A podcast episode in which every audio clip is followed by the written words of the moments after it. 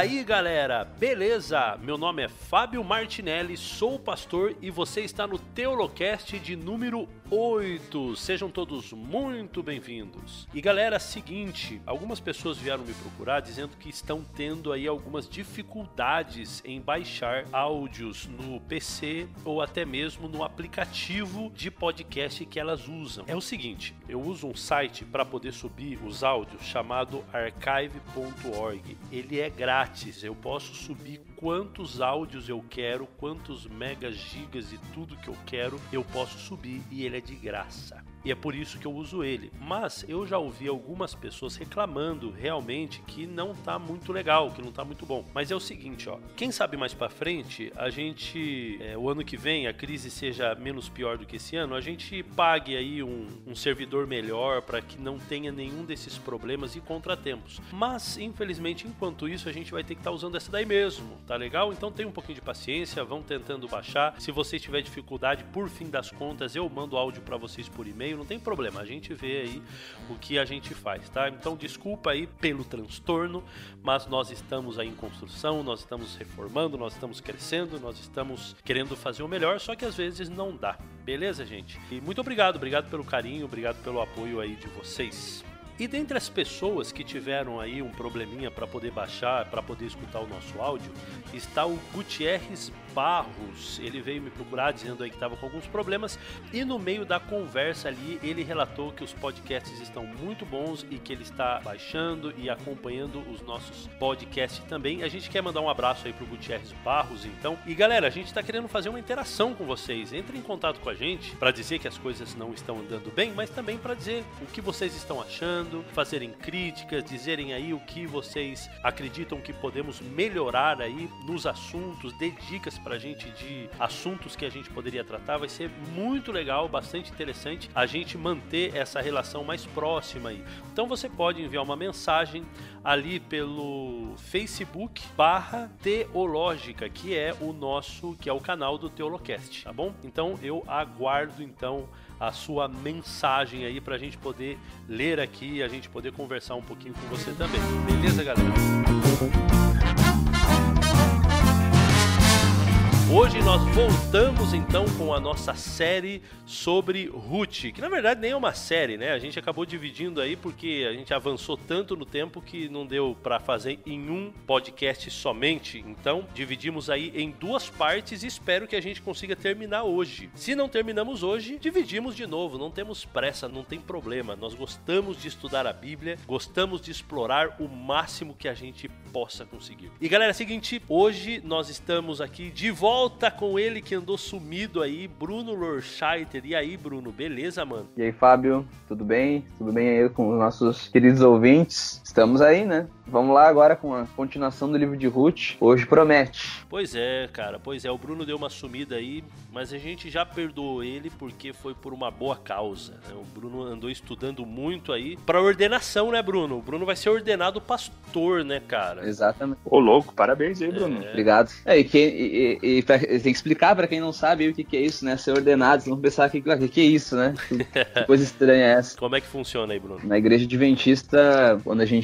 na realidade, quando chega alguém candidato né, ao, ao, ministério pastoral, ele não é considerado pastor logo de cara. Ele tem aí um período de 4 a 6 anos que ele fica sobre, sobre avaliação, observação, e aí então eles finalmente decidem né, o seu destino, se ele realmente é apto ao ministério pastoral. Então eu tava passando por esse processo aí, graças a Deus deu tudo certo. Mas a gente tem aqui, né? Eu ainda não passei pela cerimônia, mas nós temos aqui dois pastores ordenados já, né? É muito poder. É muito respeito, né, cara? É muito respeito. Tem o Fábio aí, deixa eu apresentar o nosso, que já participou outras vezes aqui também com a gente, né? Pastor Vinícius Moleta. Tudo bom, Vinícius? Opa, tudo bem?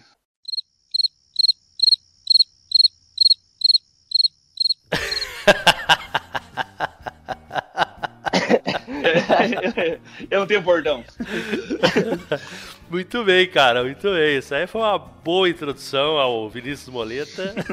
Mas legal, seja bem-vindo aí, Moleta. Obrigado, cara. O Moleta, ele já gravou com a gente já dois podcasts. A gente ainda vai colocar no ar esses podcasts que a gente gravou com ele, que a gente ainda não colocou, que foi... A gente gravou um sobre Jó, né? A gente falou um pouco sobre sofrimento, o livro de Jó, etc e tal, né, Moleta? E a gente gravou um sobre a aliança também, né? A gente falou sobre a aliança no Gênesis e tal. São dois episódios muito legais. Só a primeira aliança ainda. Melhor tema da Bíblia. primeira aliança. E a gente vai continuar, né? A gente pode até fazer uma série aí que tem bastante coisa para explorar ainda, né? Ah, sim, com certeza. Então, beleza, galera. Vamos ao que interessa, então, né? Continuar com a nossa novela. A né? nossa novela, é verdade. Né? Música de romance aí, porque a gente tá falando aqui de uma história de amor bem linda e a gente vai entrar agora. A gente tratou, só para lembrar vocês, a gente terminou então no capítulo 1 ali, perto do, do verso. Perto do verso 20, eu acho, alguma coisa assim, que foi a, o retorno de, de Ruth e Noemi para Belém. E a gente deu ali uma pincelada nesse retorno tal, a gente não explorou muito ele, mas a gente falou um pouco disso daí. Então a gente vai partir daí, né? Da onde a gente parou. Então a gente parou mais ou menos por aí e a gente agora vai caminhar aí um pouquinho mais, o capítulo 2, capítulo 3 e capítulo 4. Eu espero que dê tempo, né? Vamos, vamos nos organizar aqui para que a gente consiga aí fechar o livro hoje. Beleza, então vamos falar um pouco sobre essa questão da conversão de Ruth, que a gente explorou um pouco no outro episódio, mas nem tanto. E fora isso também, a gente entender essa conversão não somente como um caso isolado, mas como uma questão de missão para o povo de Israel. Então, a conversão de Ruth, qual que eram as dificuldades para a conversão de Ruth? Qual que vocês veem assim, olha, complicado para a conversão dela ou para a aceitação dela dentro do povo? A gente já falou sobre isso um pouco, mas vamos explorar um pouquinho mais isso daí. O fato dela ser moabita. O que, que vocês têm a dizer? Interessante que nós temos que entender um pouquinho que Deus ele tinha assim,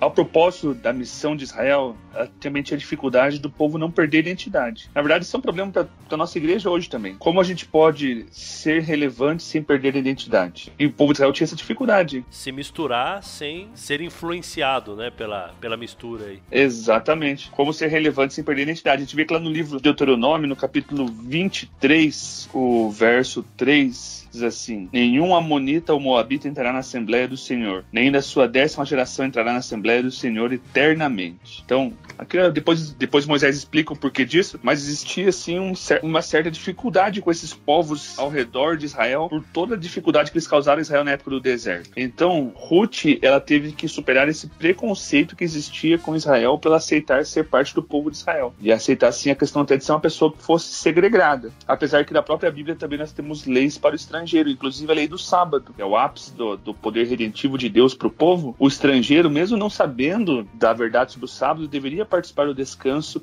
e da comunhão do dia de sábado. Então Deus ele tinha planos para os estrangeiros, mas também tinha que preservar a identidade de Israel, então não dá para eles não misturarem demais. Então Ruth ela teve esse desafio de abandonar a sua cultura, a sua identidade e ela se tornar israelita, que é, foi o que ela falou, né? O teu é. povo é o meu povo e o teu Deus é meu Deus. Mas a, a conversão de Ruth também ela acaba assim colocando na prática algo que desde o início da aliança de Deus com Israel era era o propósito deles, né? Quando Deus ele faz a aliança com Abraão, a gente vê que aquela aliança ela tinha caráter universal, né? Porque não era, embora Israel fosse o centro, né, uh, Israel fosse ali o, o, centro que atrairia outros povos, outras nações para a fé judaica. O propósito era de ter um alcance universal, né, de abençoar as outras nações. Com Ruth a gente vê acontecendo na prática o propósito que Deus tinha para Israel. Não era só ter um povo que fosse um povo super potente, super abençoado e que se dane o resto do mundo. Não era esse o propósito, né? O propósito era é, abençoar Israel para que eles abençoassem outros. E esse foi o problema dos fariseus da época de Jesus. Eles não conseguiam ter essa entender a questão de da questão de você influenciar sem perder a relevância. O que eu mais gosto do Antigo Testamento que mostra bem o propósito de Deus para Israel é a história de Raabe. Você vê lá, Deus lhe deu uma ordem clara: destruam todas as pessoas de Jericó. Se ler no livro de Josué, essa é a ordem de Deus. Os animais e as pessoas serão todos destruídos. Mas quando Raabe pede por misericórdia, o que, que, os, que os espias falam? Ó, oh, Raabe, perdão, não tem jeito, você vai ter que ser morta. É a ordem de Deus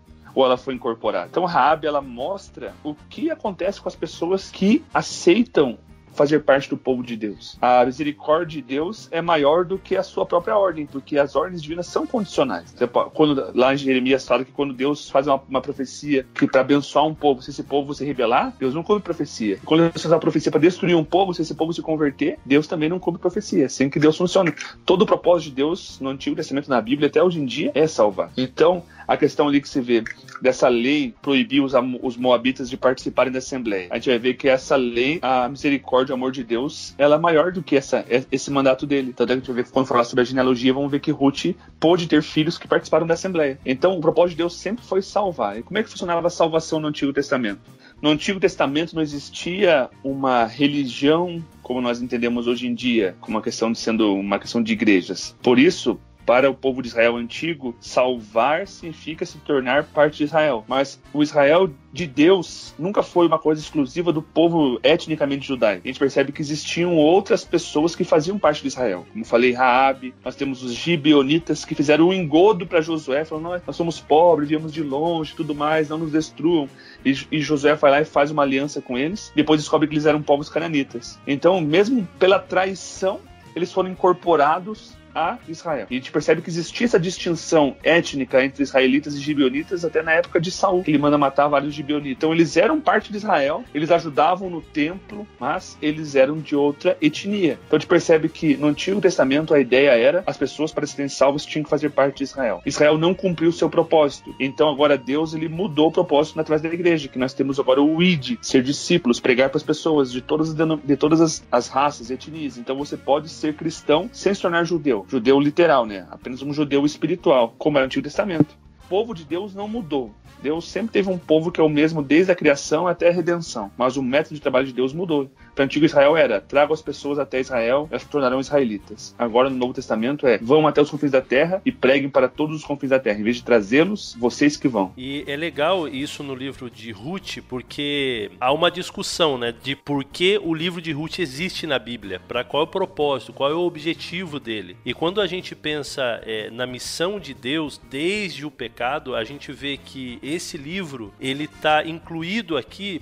justamente por conta da missão missão. E é interessante por quê? Porque assim, ó, a missão, ela é qual? Redenção. Então, é Deus tentando redimir o mundo, né? e não somente um povo, mas o mundo. Quando nós olhamos para o plano geral, assim, desde Gênesis, por exemplo, quando o homem peca, você tem ali o proto-evangelho, quando Deus ele promete então uma semente no capítulo 3, verso 15, ali de Gênesis, ele promete uma semente descendente, e esse descendente então que iria ferir é, todo o problema que causou a serpente, que a serpente causou. Você tem uma continuidade depois nessa nessa trajetória dessa semente, desse descendente. Depois você vai ter em Abraão, né, Deus falando assim: olha, você vai ser uma bênção para todas as famílias da terra. Por quê? Porque foi feita uma promessa de um filho, né? E esse filho aí, que a gente já sabe, ele faz parte de, um, de uma família que vai chegar até o descendente. Então, quando você vai na continuação do negócio, e o pastor Siqueira, doutor Siqueira, ele tem um, uma ideia bem bacana em relação a, a essa questão. Quando você vai olhando na Bíblia, no Antigo Testamento, nas narrativas, as narrativas elas sempre dá foco para quem tá com a tocha na mão, né? Quem é o, o, a família do descendente. Então, por exemplo, assim, você tem Abraão, e aí Abraão tem Ismael e tem Isaac. O foco tá em quem? Em Isaac. Ismael se fala dele também, mas fala bem pouquinho, né? O foco está em Isaac. Depois de Isaac, você tem Esaú e Jacó. Se fala muito de Jacó mas quase nada de quem? De Esaú. Na continuação, depois você vai ter os filhos de Jacó. Se fala muito pouco dos filhos de Jacó, mas se dá destaque a quem? Se dá destaque a José e a Judá. Né? Esses dois são o destaque, que eles que recebem, os dois recebem a bênção da primogenitura, ainda que Judá vai ser o descendente aí que vai levar essa semente, então. Então, a coisa vai sempre andando nesse foco. Então a gente vê que aí você tem o período dos juízes, terminando o período dos juízes, se fala então de Ruth por conta exatamente disso, dessa essa missão, ou seja, a linha da descendência a gente vai ver mais pro final aqui do nosso podcast, que vai ali por Jessé, Davi, e Davi vai ser o, o pai aí de Jesus, né? O filho de Davi, aquele que vai ser o, o redentor do mundo. A missão, eu acho que um dos objetivos desse livro é realmente essa questão da missão, que ela é vista não só de uma maneira pessoal na vida de Ruth, uma moabita, como o Moleta estava falando aí, né, que aparentemente através das leis seria impossível que ela se salvasse ou que ela fizesse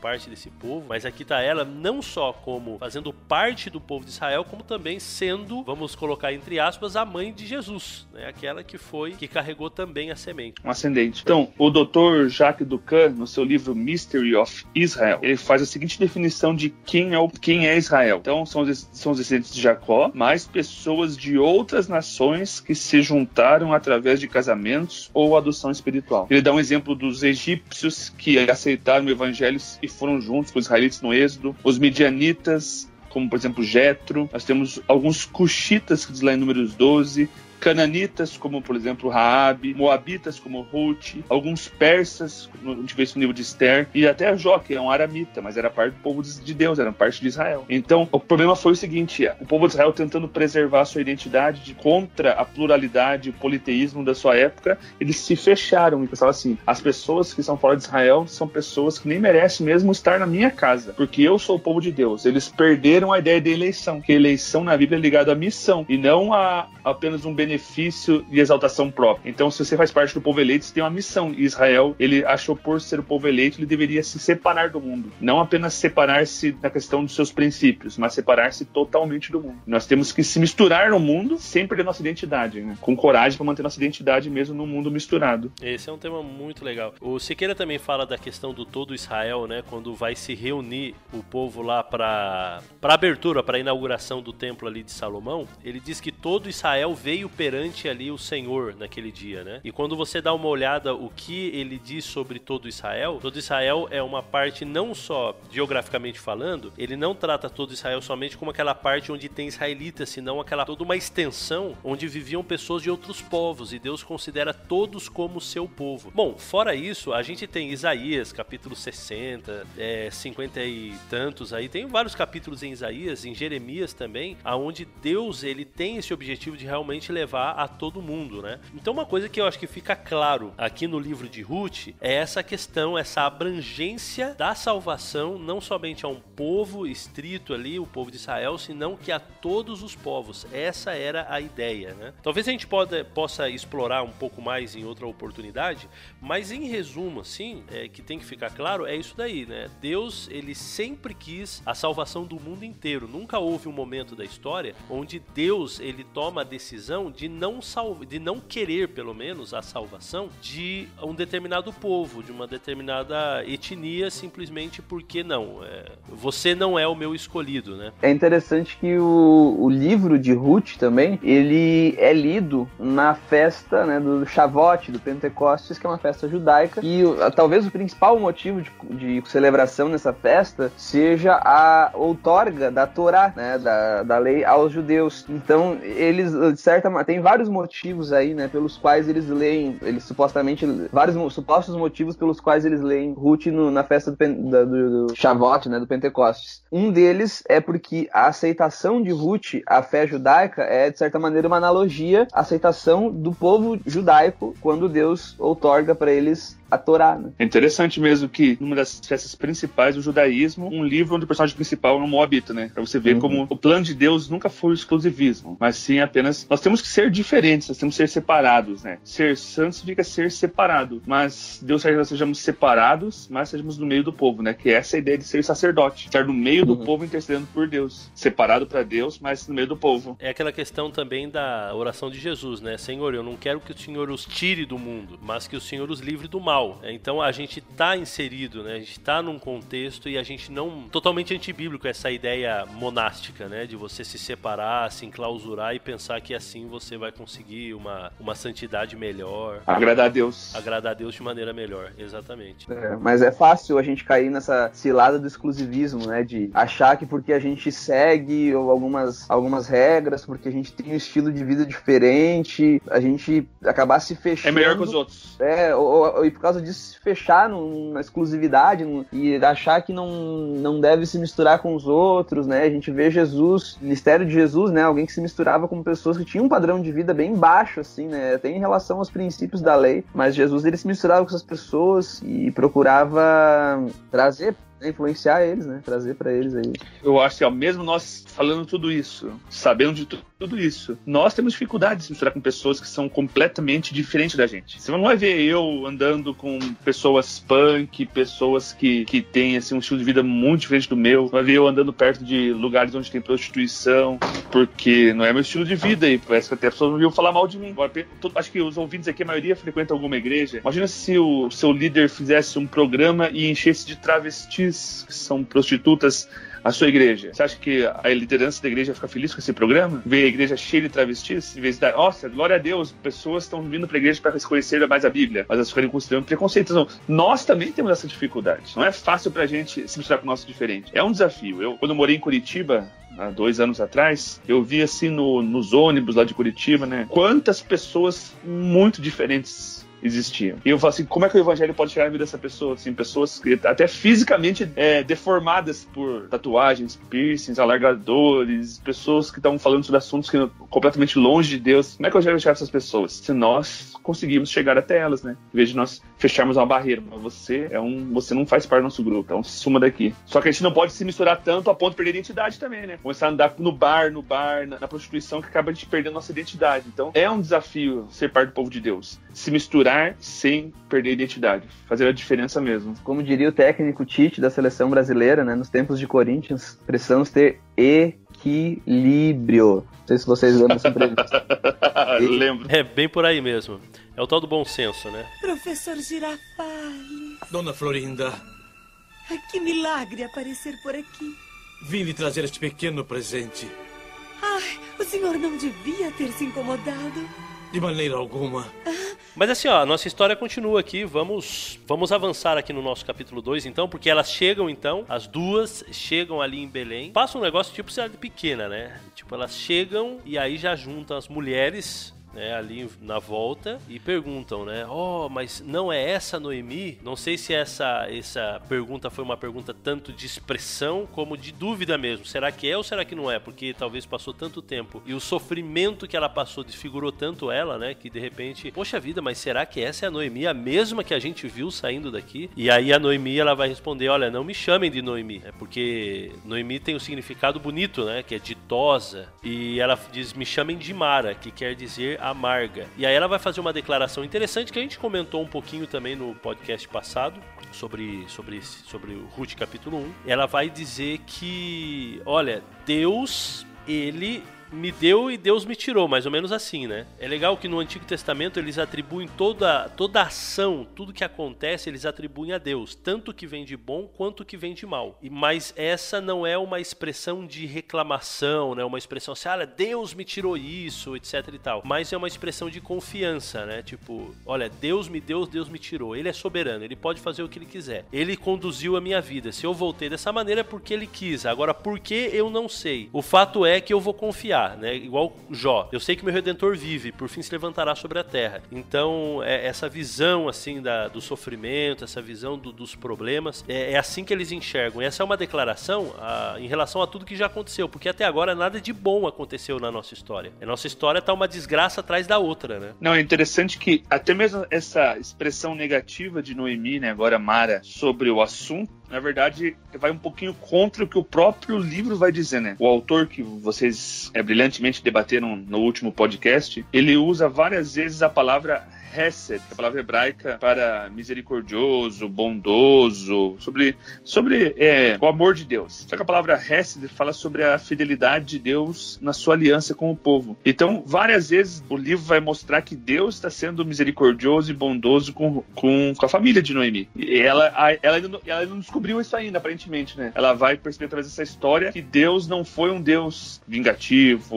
ou um Deus que afligiu eles. Deus sempre foi misericordioso e bondoso com elas. Então é interessante que o sofrimento que Noemi vai passar, assim como Jó, no final da experiência, vai revelar um pouco mais o caráter de Deus para ela. Foi que Jó falou, no, final do livro fala assim: Antes eu conhecia apenas Deus de ouvir, agora meus olhos veem a Deus. Quer dizer, uma experiência profunda. E no final do livro, Noemi também teve essa experiência profunda. Deus, ele é misericordioso e gracioso, não é um Deus vingativo. Porque a família de Noemi fez o que era errado, né? Deus sempre falou pro povo ficar e não vender a terra. Eles venderam a terra por causa da fome. Então eles eram pessoas que estavam indo contra o que Deus falou. Então, logicamente, né, se fosse uma lógica humana, Deus deu o direito de castigar essas pessoas. Mas Deus não é um Deus vingativo, Deus é um Deus misericordioso. E essa é a temática principal de Ruth. Deus é misericordioso com todos, inclusive com estrangeiros, que é o caso de Ruth. E tem um caso, um detalhe curioso, assim, linguístico, na, naquela declaração de Noemi, quando ela tá voltando, né? Que o Fábio falou ali que ela atribui a Deus tanto o, o, o bem como o mal, né? Reconhecendo a soberania. Mas tem uma coisa que na, na Bíblia aqui, eu tô com a, a João Ferreira de Almeida, acho que é revista corrigida essa aqui, mas enfim, na atualizada tá parecida também, que ela fala assim, o Ruth 1, verso 21, de tosa eu parti, porém o Senhor me fez voltar pobre. É, então ela fala que, só que na realidade ali tá, as palavras que aparecem ali, de tosa eu saí, mas o Senhor me fez voltar pobre, são dois antônimos que ela usou ali, ela usou as palavras, literalmente, a palavra cheia e vazia, né? Eu, eu saí daqui, eu saí daqui cheia e eu voltei vazia para a gente entender a história, a gente precisa entender algumas. Tem um monte de lei aí que a gente precisa entender para poder entender o livro de Ruth, né? O livro de Levíticos, ele meio que aparece de forma bem prática aqui, né? Ele, ele toma vida. Porque agora a gente vai ver a continuidade da história. As duas, elas eram muito pobres. E era a época da colheita. O livro fala ali, né? A época da cega, a época da colheita. Então tem um monte de, de, de leis aí que a gente precisa. para poder entender o livro de Ruth, a gente precisa entender elas. Né? A lei ali da colheita, né? Como é que funcionavam essas leis aí. Eu queria falar um pouquinho antes de entrar nas leis, que já vai para Levítico nesse meu assunto aqui, que é o, é o timing perfeito de Deus para essa história. Como bem o, o, Bruno disse aqui no verso 22, assim, assim voltou Noemi da terra de Moabe, como Ruth, sua nora moabita, e chegaram a Belém no princípio da cega da cevada. É o início da colheita, próximo da colheita. A gente percebe que no livro de Deuteronômio, capítulo 19, 16, verso 9, o início da colheita era, era a festa da Páscoa, quando o grão estava pronto para ser colhido. E que tempo melhor para um êxodo das campinas de Moabes para a terra prometida do que a festa da Páscoa. Percebe? No início do calendário judaico, que era a Páscoa ali, bate certinho com a ideia do, do da libertação de Israel para a terra prometida. E, e Ruth e Noemi passaram também pela mesma libertação na época da, da Páscoa em Israel. Legal. E será que elas isso daí foi pensado de antemão da parte delas? Então, eu acho que, na verdade, isso é uma ideia do, do tempo de Deus, né? Talvez a motivação de Noemi voltar já foi uma impressão do Espírito Santo. E ela, e sabe que a, a, a gente aplica hoje em dia a Páscoa, como Jesus alterou a festa da Páscoa para a Santa Ceia, já vem a ideia de você se reconsagrar a Deus, reconfirmar o seu compromisso, a sua, a, a sua aliança com Deus. A gente percebe que sempre que os textos que Jesus usa lá sobre a questão do sangue e tudo mais, que Jesus tirou todos de êxodo quando teve a primeira Páscoa, era o momento onde o povo se reconsagrou a Deus. Então, que momento melhor para as duas assim, ó, nós fizemos errado, nós não devíamos ter saído, mas agora nós vamos se reconsagrar a Deus. E a partir do momento que se reconsagra a Deus e cumpre o que Deus fala, as coisas se encaminham. Foi que eu, nós estávamos conversando um pouquinho antes de gravar o programa, que a família de Noemi, né, de Elimelech, saiu de Belém por causa da fome. E eles só só deu errado a vida deles, né? Foram para uma terra estrangeira, talvez ali for, tivessem dificuldade para guardar o sábado, ou as instituições de Israel. A hora que eles voltam, eles continuam pobres e com fome. Eles não têm mais, também não têm condição de comer. Mas agora que eles participam da Páscoa, né? Tendo nisso, agora eles, agora eles seguem o plano de Deus para o alimento dos pobres, que é uma lei que o Bruno tinha comentado Levítico. E ao eles participarem do plano de Deus, as coisas então se encaminham. Então, se eles tivessem participado do plano de Deus desde o começo, talvez nada do que aconteceu teria acontecido, né? Todas as desgraças. Pois é. E, e vamos falar um pouco dessa lei, então, porque o que, que acontece? A, Noi, a, a, a Ruth, no capítulo 2, ali no começo, ela vai dizer, então, que ela vai sair para não para trabalhar, né? Mas ela diz que ela vai sair para colher. Deixa eu abrir aqui o livro de Ruth, que nem tá aberto. Ela vai atrás de alguém que, que mo favorecer, né?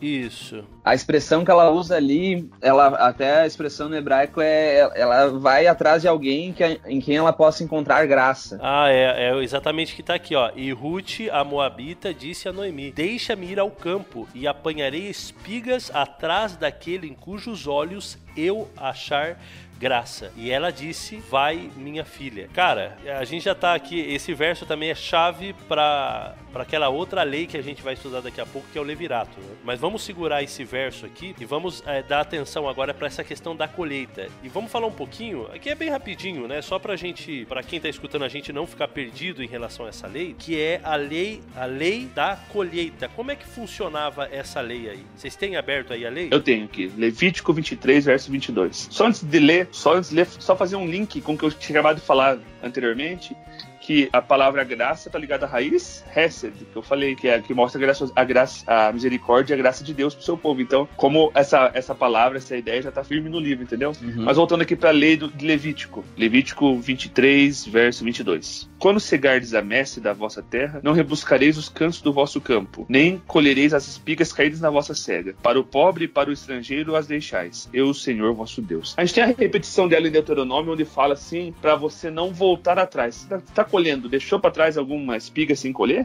Deixa para os pobres. Então era a ideia de que você preservasse, não seja assim muito cuidadoso em colher tudo possível, vai no cantinho. Se você passou e deixou alguma coisa para trás, deixe que os pobres façam isso. E era comum no antigo, no antigo Israel, quando estava lá os, o pessoal colhendo, passava-se um espaço e uma fila de pessoas que tinham necessidade atrás, tentando pegar os restinhos, as coisas ficaram no chão para poder se alimentar também. É engraçado tem um filme de Hollywood sobre Ruth. Eu não sei se recomendo ele ou não, mas eu lembro que eu, assisti com meu, com meu pai uma vez e um dos comentários sobre de Ruth para um dos personagens é o seguinte: Nossa, mas tem lei para tudo aqui em Israel. E realmente, o livro de Ruth ele tá focado bem em todas as leis que tem em Israel para guiar a vida do povo. Professor Girafales. Dona Florinda. Que milagre aparecer por aqui. Vim lhe trazer este pequeno presente. Ai, o senhor não devia ter se incomodado. De maneira alguma. Bom, e aí ela vai e ela encontra um camarada e vai ser introduzido agora um novo personagem aqui no nosso, na nossa história, que é o Boaz. Né? O Boaz, então, ele está voltando, ele está indo então ao trabalho e ele vai dar uma olhada para ver como que está ali a sua fazenda, como que está indo a, a, a, colheita, a sua colheita, e ele vai perguntar ali para um capataz ali, um, um servo ali, quem é essa mulher? E ele se como que. Porque veja, eu imagino que ela não era a única pobre que estava ali colhendo, né? A única viúva. Né, que estava ali colhendo. Mas por alguma razão, ela chama a atenção dele. O que, que será que aconteceu? Será que ela estava com decote? Não sei. Eu acho que ela era bonitona mesmo. Essa foi a questão. É, porque, porque assim, ele, ó, quem que é essa? Ele pergunta, né? Quem que. Ah, tenha também a questão, pensando bem, vocês se lembram que quando elas voltam, acontece um bafafá ali na cidade, né? Então, ó, oh, essa daí é, não era Noemi. Então dá a impressão que, é, que, que o, o clima ali era um clima de cidade pequena. Eu sou de uma cidade pequena, mas nem tanto, né? Mas eu sei que em cidade pequena é assim, né? Chegou gente nova, opa, todo mundo já tá falando e sabendo, né? Então, de repente, os pobres e as viúvas que estavam ali colhendo eram pessoas já conhecidas do Boaz. E quando ela chega, ele faz essa opa, essa eu nunca vi aqui. Né? Então, aí surge então essa curiosidade. Pode ser ter sido isso também, né? Mas eu acho que as duas coisas, mas eu acho que a parte da beleza também é significativa, porque além de despertar curiosidade de Boasa, o texto fala que você, ó, não colhe com muita com vigor, não. Deixa ele passar bastante espiga para ela colher bastante. Quer dizer, ele já. Eu acho que você tá muito carnal, viu? não, mas ele tava interessado. Ele tava interessado nela. Tanto que a história vai mostrar isso, né? É, acho que ele tava ali sentado, Boas, pega o trocadilho. Boas estava ali, de boas, cuidando do seu campo. Muito bom, né?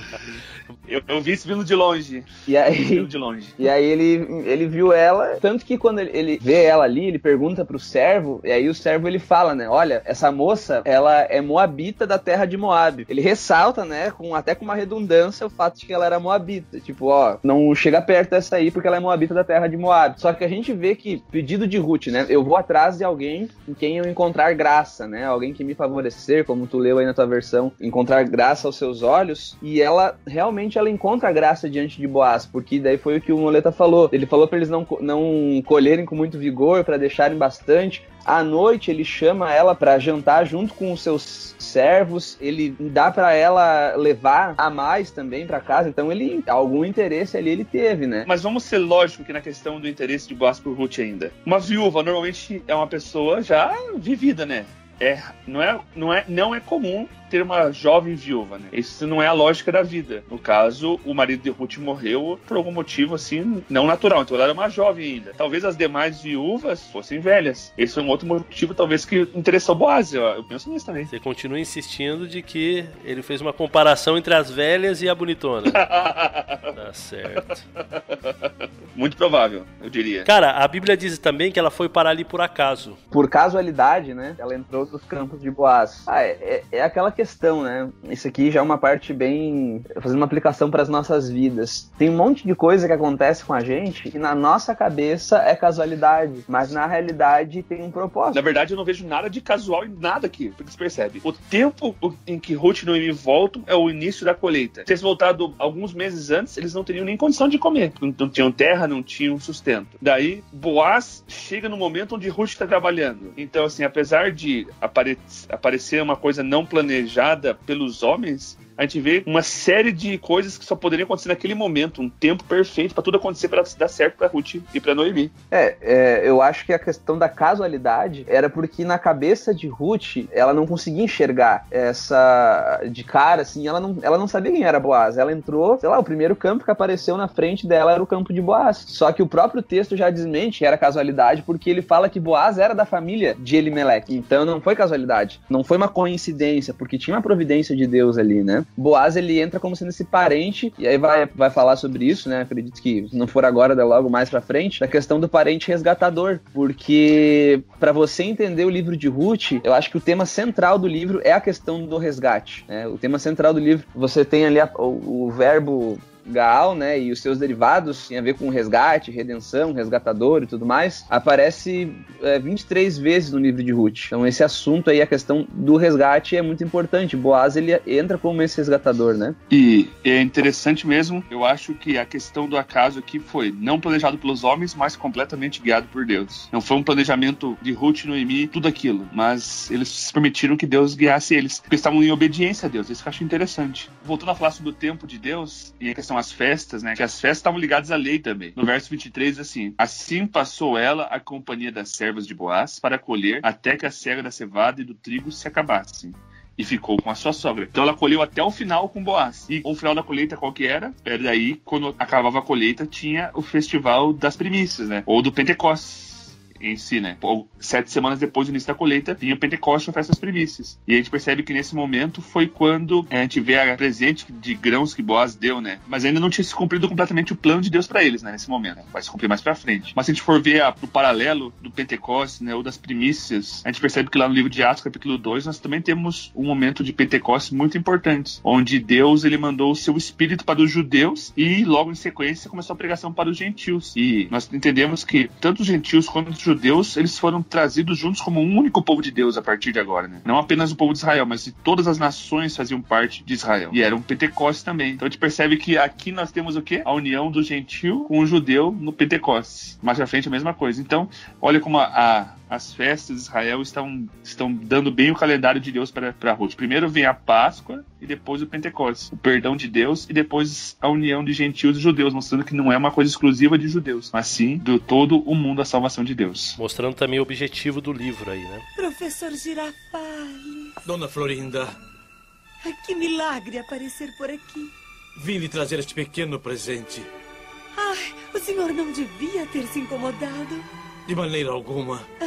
Beleza, e no capítulo 2, então, basicamente a gente tem essa, esse interesse e essa ajuda de Boaz por Ruth, né? E uma coisa que impressiona ele é justamente a história de Ruth, né? Porque ela abandonou os seus deuses, abandonou sua família, entre aspas, abandonou, deixou a família, não voltou para a terra dos seus pais, continuou com Noemi, porque sabia que a situação de Noemi era até pior que a situação dela, porque ela ainda poderia conseguir um outro esposo e Noemi nem isso conseguiria mais de velha que já estava. Então isso impressiona também a essa, toda essa história impressiona a Boaz e faz com que ele então tenha essa compaixão e ajude ela e, e a gente vê aí um crescente na ajuda, né? Olha, você vai colher aqui, depois dá ordem aos, aos coletadores ali, olha, vocês agora vão deixar que ela vai bem pertinho ali, deixem as espigas, deixem elas pegar, inclusive dos sacos que vocês, dos feixes que vocês já colheram, deixa ela pegar. Depois, olha, vai jantar com a gente e coloca mais aí no, no saco dela e etc e tal. Então vai numa crescente de ajuda, de ajuda. E quando ela chega em casa, aí essa foi a primeira boa notícia, né? De tantas desgraças que acontecem.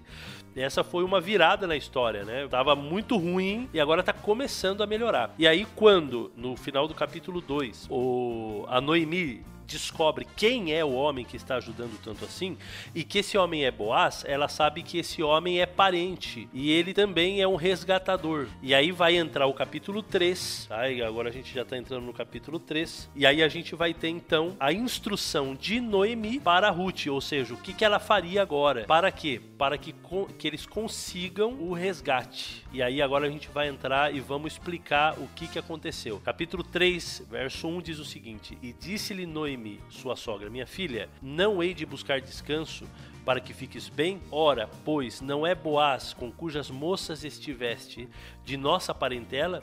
Eis que essa noite padejará a cevada na eira. E aí ela vai instruir: Leva-te, pois, e unge-te, e veste com os teus vestidos, e desce a eira, porém não te des a conhecer ao homem, até que tenha acabado de comer e beber. E há de ser que, quando ele se deitar, notarás o lugar em que se deitar, então entrarás e descobrir-lhe-ás os pés, e te deitarás, e ele te fará saber o que deves fazer. Então, essas são as instruções. É um negócio bem estranho, né? É bem específico, Exatamente. né? e muito específico. Eu não sei qual que ia ser a minha reação se eu acordo de noite, quando solteiro, né? Se eu acordo à noite e tem né, uma doida ali deitada no meu pé. É interessante que se nós fôssemos olhar para uma sem entender a lei do levirato, o livro de Ruth não faria tanto sentido. Porque notem bem, por que então é, Ruth e Noemi não pedem para qualquer pessoa comprar a terra deles? Não sabe, pedir ajuda para um vizinho, para um amigo, tal. Mas o verso 20, né, que é um verso bem chave, vamos voltar nele depois, diz assim, ó: "Então Noemi disse a sua nora: Bendito seja ele do Senhor, que ele não tem deixado sua benevolência, novamente aparece essa palavra Hesed aqui novamente, nem para com os vivos, nem para com os mortos. Disse mais Noemi, este homem é nosso parente chegado, e um dentre os nossos resgatadores. Então, as pessoas que poderiam ajudar a Noemi a recuperar a sua terra era um grupo específico, chamado de resgatadores, certo? Por quê? Por quê? Então vamos agora entender essa lei que, como bem disse na introdução, é a lei-chave. Se você quiser acompanhar na leitura, está lá uma parte da lei, né? A parte principal em relação à terra. Está em Levítico capítulo 25, verso 25, que diz assim: Se teu irmão empobrecer e vender alguma parte da sua possessão, então virá o seu resgatador, seu parente, e resgatará o que o seu irmão vendeu. Se alguém não tiver resgatador, porém vier a tornar-se próspero e achar o bastante com que remir, então contará os anos desde a sua venda, e o que ficar restituirá o homem a quem vendeu, e tornará sua possessão. Mas se as suas posses não lhe permitirem reavê-la, então a que foi vendida ficará na mão do comprador até o ano do jubileu. Porém, no ano do jubileu será o poder deste e tornará sua possessão. Então a questão da terra funcionava assim. Deus, quando deu a terra de Israel para o povo, a gente sabe que a gente viu lá que Josué dividiu entre as tribos, depois as tribos dividiram entre as famílias. Assim, todos os israelitas ele tinham uma terra, mas ele não era dono da terra. A terra, na verdade, era de Deus. Ele era como se fosse um mordomo, né? A gente percebe que na Bíblia tem esse princípio da mordomia, onde tudo é de Deus. Eu apenas cuido daquilo que é de Deus. Então, por ser tudo de Deus, eu nunca poderia vender para sempre essa terra, para que o território de Israel nunca diminuísse, né? Por vender para os estrangeiros. Então, funcionava como se fosse um penhor. Você vendia a terra, mas você tinha o direito de pegar a terra novamente, comprar a terra novamente, como se fosse um penhor, como eu falei. E podia acontecer de duas maneiras. Ou você trabalhava, juntava dinheiro e comprava de volta, ou vinha um resgatador e comprava para você. Mas como diz ali bem o texto, tinha que ser um parente próximo. Não podia ser qualquer pessoa, não podia ser um amigo, um vizinho. Tinha que ser um parente próximo. E esse parente próximo é quem poderia resgatar a terra. E o resgatador tinha muitas funções. Vou falar apenas, vou falar duas delas e depois eu vou ler uma terceira. Oh, tô ouvindo um barulho de, de Ruffles sendo comida. Bem Não é, forte, tipo- bem alto. Eu tô comendo. Eu tava comendo aqui, vai lá. Então, voltando aqui. Então, além de resgatar a terra, o resgatador tinha outras três funções. Eu não vou ler o texto, mas eu vou citar. Em Levítico 25, versos 47 e 48, apenas o- o resgatador podia resgatar da escravidão. Em Deuteronômio 19, verso 11 a 13, fala que quando havia a questão do assassinato e o vingador de sangue era o resgatador também, só poderia ser o resgatador. Mas pro livro de Ruth, o outro, a outra função que interessa Tá lendo Deuteronômio 25, o verso 5, que diz assim: Se irmãos morarem juntos e um deles morrer sem filhos, então a mulher do que morreu não se casará com outro estranho, fora da família. Seu cunhado a tomará e receberá por mulher, e exercerá para com ele a obrigação do cunhado. O primogênito que ele lhe der será sucessor do nome do seu irmão falecido, para que o nome desse não se apague em Israel. Porém, se o homem não quiser tomar sua cunhada, subirá esta à porta dos anciãos e dirá: Meu cunhado recusa suscitar seu irmão um nome em Israel. Não quer exercer para comigo a obrigação de cunhado. Então os anciãos da sua cidade deverá chamá-lo e falar-lhe. E se ele persistir disser: Não quero tomá-la, então sua cunhada chegará a ele na presença dos anciãos. Ele descalçará a sandália do pé. Ele cuspirá no rosto e protestará de, e dirá: Assim se fará o homem que não quer edificar a casa de seu irmão e o nome da sua casa se chama em Israel Casa do Descalçado. Interessante, né? Esse procedimento jurídico é bem interessante mesmo.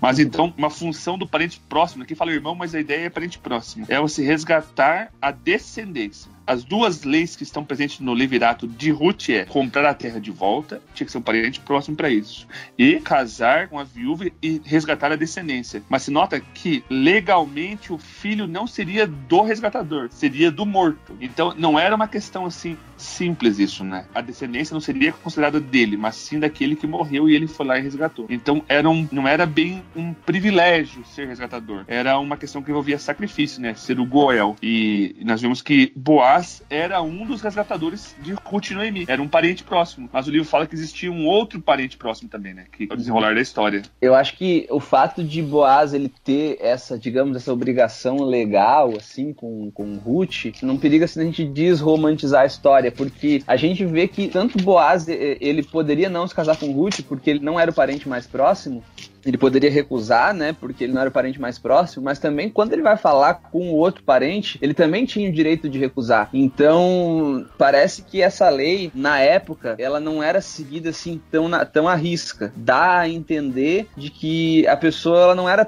tão obrigada assim a resgatar. É, não era tão obrigada a passar por esse sacrifício. E Boaz, ele realmente ele tinha, quando ele decide resgatar a Ruth, é porque ele tinha realmente interesse, ele encontrou graça nela, né? É, eu acho que a obrigação não existia mesmo, tanto que ele podia recusar, mas uhum. era o direito, né? E Boaz está completamente apaixonado, tanto que ele promete casar com Ruth antes de falar pobre mesmo, né? O outro resgatador. Sim. Claro, né? Bonitona do jeito que ela era, mano. eu ainda tô na Ruth bonitona. Agora, um detalhe interessante da história quando aí Noemi dá todas as instruções ali, né? Vocês falaram ali que Boaz ele acorda no meio da noite e Ruth ela pede para que ele estendesse, ela fala assim: estende sobre mim a tua capa porque tu és resgatador. Esse negócio de estender a capa é uma coisa bem interessante, porque a palavra que ela usa ali para capa é a palavra hebraica kanaf, que literalmente significa asa. Né? Você vê essa palavra no Antigo Testamento, um animal que tem asa e tal, é uma, é uma asa, asa de anjo. E quando eles falavam do kanaf na questão do vestuário, era a aba da veste, né? A parte debaixo da veste, assim, seria a capa mesmo, né? E esse era um costume comum no Oriente Médio, no Antigo Oriente Médio, representava um pedido de casamento. E mas é interessante por quê? Porque em Ruth 2 verso 12, você vê Boaz falando para Ruth assim, olha, é, que o Senhor te abençoe, né? Porque o Senhor retribua o teu, o teu feito, seja cumprido a tua recompensa do Senhor, Deus, porque você veio buscar refúgio sob as asas do Deus de Israel, sob as asas de Javé, né? Você, então ele elogia ela por isso. E aí Ruth, muito esperta, quando ela vai se colocar à disposição para casamento, ela também pede refúgio sobre as asas de Boaz. E aí tu tem na Bíblia, por exemplo, em Ezequiel, capítulo 16, verso 8, eu vou abrir aqui, Ezequiel 16, verso 8, você tem assim um, um texto em que Deus ele ele coloca mais ou menos o que Boaz ele fez com Ruth, Deus ele fazendo com o seu povo, Deus fazendo com o povo de Israel, porque ele diz assim: mais tarde, quando passei de novo por perto, olhei para você e vi que já tinha idade suficiente para amar. Então estendi a minha capa sobre você e cobri sua, nu sua nudez. Fiz um juramento e estabeleci uma aliança com você. Palavra do Senhor e você se tornou minha. Então, esse mesmo gesto de Boaz para com Ruth, a gente vê no livro de Ezequiel, de Deus para com o seu povo. E aí entra aquela outra questão, né? Que a gente, não sei se já comentamos aqui, mas de que Boaz, de certa maneira, ele tipifica, a graça de Boaz com Ruth, tipifica a graça de Cristo para, para conosco, né? Tipifica a ação de Deus para com o seu povo. Né? Então, o fato de Boaz ele ser um resgatador, ele ser o resgatador de Ruth, de certa maneira também representa o que Deus, a ação de Deus para conosco. Né? Voltando nessa história de paralelo entre Boaz sendo uma figura de Jesus, né, como sendo o Goel, o resgatador, aqui no capítulo 2, verso 20 diz: Então Noemi disse a sua nora: Bendito seja ele do Senhor, que ainda não tem deixado a sua benevolência nem para com os vivos, nem para com os mortos. Aqui, na versão em português, acha bem claro que a Noemi está falando de Deus. Mas no original hebraico, a palavra, eu falei, misericordioso, Hesed, pode estar tanto relacionados com Deus quanto para com Boaz, entendeu? Não é tão definido isso no hebraico, dá essa ambiguidade. E a, acho que isso mostra também que os dois foram mostrando a benevolência. Afinal de contas, Boaz não conhecia Ruth, Boaz não conhecia Noemi. Sim, né? aparentemente, né? Nem, não sabia delas, não, não lembrava delas. E mesmo assim, ele foi amoroso, foi compassivo. Então, ele mostrou uma benevolência e um amor. E apesar de ele poder ser ele poder resgatar Noemi e Ruth, ele não tinha a obrigação necessária, ele fez por, por vontade própria. Tanto é que ele falou, Ruth, né? Tipo, é, no, no, capítulo 3 ele tem esse texto que fala o seguinte, ó. É, eu quero que você case comigo, mas é verdade que eu sou resgatador, verso 13. Verso 12. Mas ainda outro resgatador mais chegado do que eu. Quer dizer, existia um outro resgatador que poderia resgatar Ruth e casar com ela, que não era ele. Então a gente percebe que Jesus ele tem um paralelo interessante aqui, não tem? Porque Jesus, ele podia nos resgatar, porque ele era um parente próximo nosso, ele se fez homem, morreu na cruz para nos salvar. Mas ele tinha a escolha de fazer isso ou não. Mas o seu amor por nós era tão grande que ele, podendo, ele ainda quis. Era igual Boaz. Boaz podia resgatar, mas ele não fez como uma obrigação. Ele fez por um amor a Ruth. Professor Girafales. Dona Florinda. Que milagre aparecer por aqui. Vim lhe trazer este pequeno presente. Ai, o senhor não devia ter se incomodado. De maneira alguma. E aí, então, para resolver a treta aí dessa questão de que havia um outro resgatador, no capítulo 4, então ele vai, diz o verso 1, que ele sobe a porta, ele se assenta ali, e quando passa aquele que era o, o, o, o o remidor, aí ele chama, né? Ô, fulano, vem cá, toma assento aqui que a gente vai trocar umas ideias agora. E aí ele vai chamar os anciãos, assim como estava na lei, né? Que o Moleta leu ali em Levítico. Então, os anciãos são chamados ali. E ali ele vai usar uma estratégia interessante, né? Porque ele sabe que ele não é o resgatador primeiro. Ele só pode resgatar se o outro recusar. Então ele usa uma estratégia interessante. Ele primeiro começa a falar do terreno. Ó, tem um terreno ali, você pode resgatar. E o cara concorda. O cara fala assim: beleza, não, tranquilo, eu compro, resgato esse terreno. Então ele se interessa por isso. Aí o Boaz vai dizer o quê? Não, mas você, para resgatar o terreno, tem que resgatar a viúva também. A quem que é? Ah, é a Moabita, é Ruth. Aí o cara fala: não, vou ter que levar ela de brinde aí, não. Então não quero também. E ali ele fala o seguinte: então se você não quer, eu resgato. E ali eles trocam. O fulano aí dá um sapato para ele, né? Como um símbolo aí da, do contrato que eles fizeram. Boaz acaba de fato resgatando a, a Ruth. Né? Diz o verso 13: Assim tomou Boaz a Ruth, e ela lhe foi por mulher, e ele a possuiu, e o Senhor lhe fez conceber e deu à luz a um filho. E aqui nesse finalzinho aqui vai falar um pouquinho então dessa descendência aqui. E o que, que a gente pode falar? Bom, gente, quem foi Ruth, né? Quem foi Ruth? Ruth era nada mais nada menos que a bisavó de Davi. E a gente sabe no plano todo da redenção que a gente falou aí no começo, qual é a importância desse rei aí em todo esse plano, na aliança e etc e tal. E aí tem uma outra coisa interessante, Fábio, que eu, eu, lembro que eu, eu, falei no começo ali que o livro de Ruth era lido no Shavuot, na, na festa do Pentecostes. E tem uma lenda, uma tradição assim que não é bíblica, não sabe se é verdade ou não, mas que diz que Davi ele morreu durante a festa do Shavuot, Pentecostes. Então, mais um motivo aí pelo como Ruth está na genealogia de Davi, seria mais um motivo para que o livro de Ruth fosse lido no tempo de Pentecostes, né? Na festa do Pentecostes. Então aí temos a questão, por que o, o outro não aceitou, né? Primeiro motivo, casar com uma estrangeira, existia o risco de ele sofrer preconceito por causa disso, por ser moabita, uma inimiga do povo de Deus. Segundo, o filho que ela gerasse não seria dele, o filho seria de, considerado filho do primeiro marido de Ruth, não filho do resgatador. E então, assim, quando ele fosse resgatar a terra, falou, claro, posso resgatar, né? É um parente, né? com condições de resgatar. Para casar com Ruth, uma moabita e Boaz, ele foi muito inteligente que ele foi lá e valorizou, né? É, no, é moabita, não é uma israelita. Daí o cara desanimou. É, tanto é que no verso 17 diz a seguinte: E as vizinhas lhe deram um nome, dizendo: A Noemi nasceu um filho, e deram-lhe o nome de Obed. Esse é o pai de Jessé, pai de Davi. Percebe que eu falei?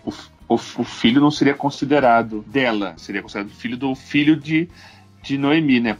Por causa da questão do levirato. E claramente, né, mostrando a aceitação total de Ruth em Israel, que ela foi uma ascendente de Davi, ascendente de Jesus, né? Uma das as principais figuras do reino de Israel. E a restauração total da parte de Deus também, né?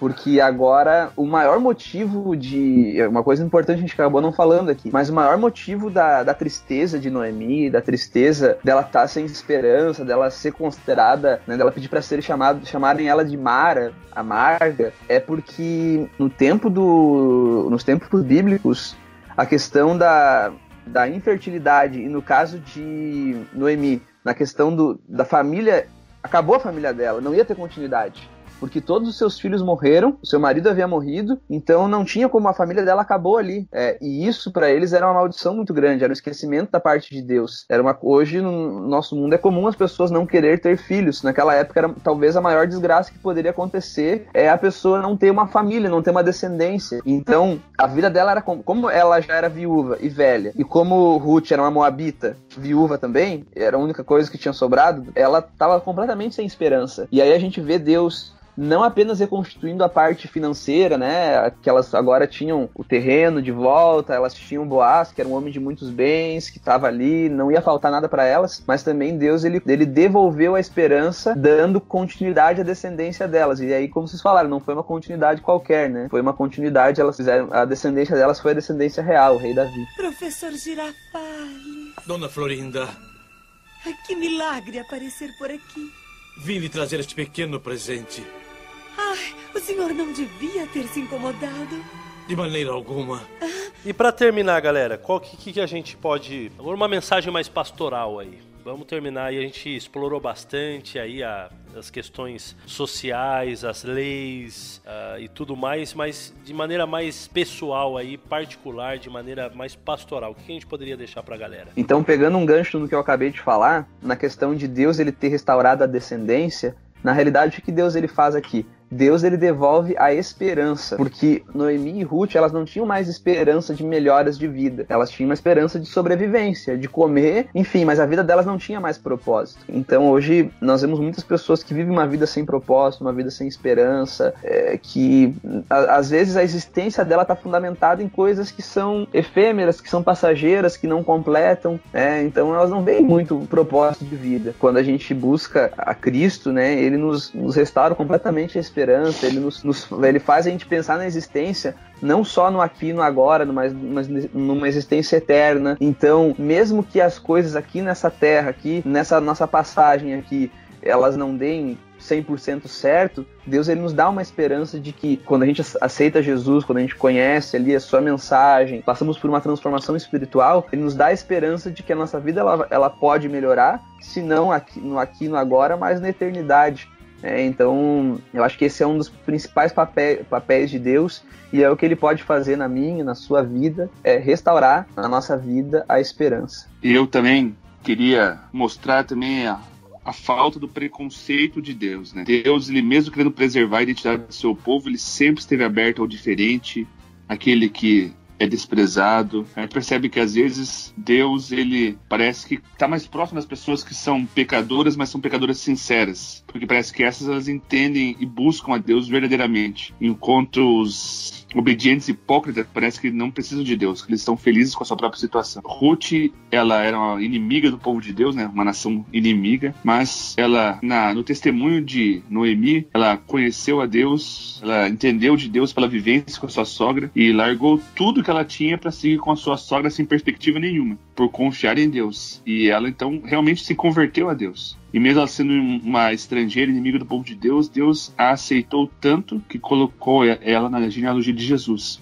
Isso eu não vejo como nenhuma coincidência, vejo como uma lição para nós que Deus ele não quer os, apenas os melhores, ele quer aqueles que estão dispostos a viver com Ele e confiar nele completamente, como Noemi e Ruth fizeram. Show de bola, galera. Muito obrigado. Valeu mesmo, o, Moleta. Obrigado por ter participado com a gente aqui. E vamos programar para mais vezes aí. Valeu, Lorscheiter, participar aí. Participar não, né? Voltar aí, né, cara? Porque você tava meio sumido, mas agora tamo junto de novo aí. E agradecer a galera aí que tá acompanhando a gente, que tem compartilhado, que tá aí é, escutando a gente toda sexta-feira às seis da tarde. Então, muito obrigado mesmo, o apoio aí, o carinho de vocês. E um grande abraço, até a próxima. Valeu!